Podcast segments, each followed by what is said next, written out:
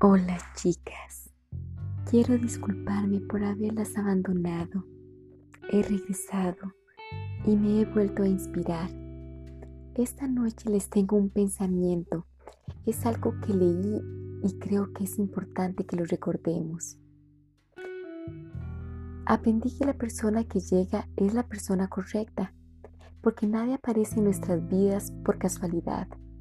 Algunos llegan para enseñarnos a amar y otros para que aprendamos a amarnos. Así que para bien o para mal, las cosas siempre suceden por una razón. Igual las personas llegan siempre por una razón. A veces para enseñarnos lecciones, para amarnos a nosotras mismas. Así que no podemos pensar nunca que ha sido un desperdicio.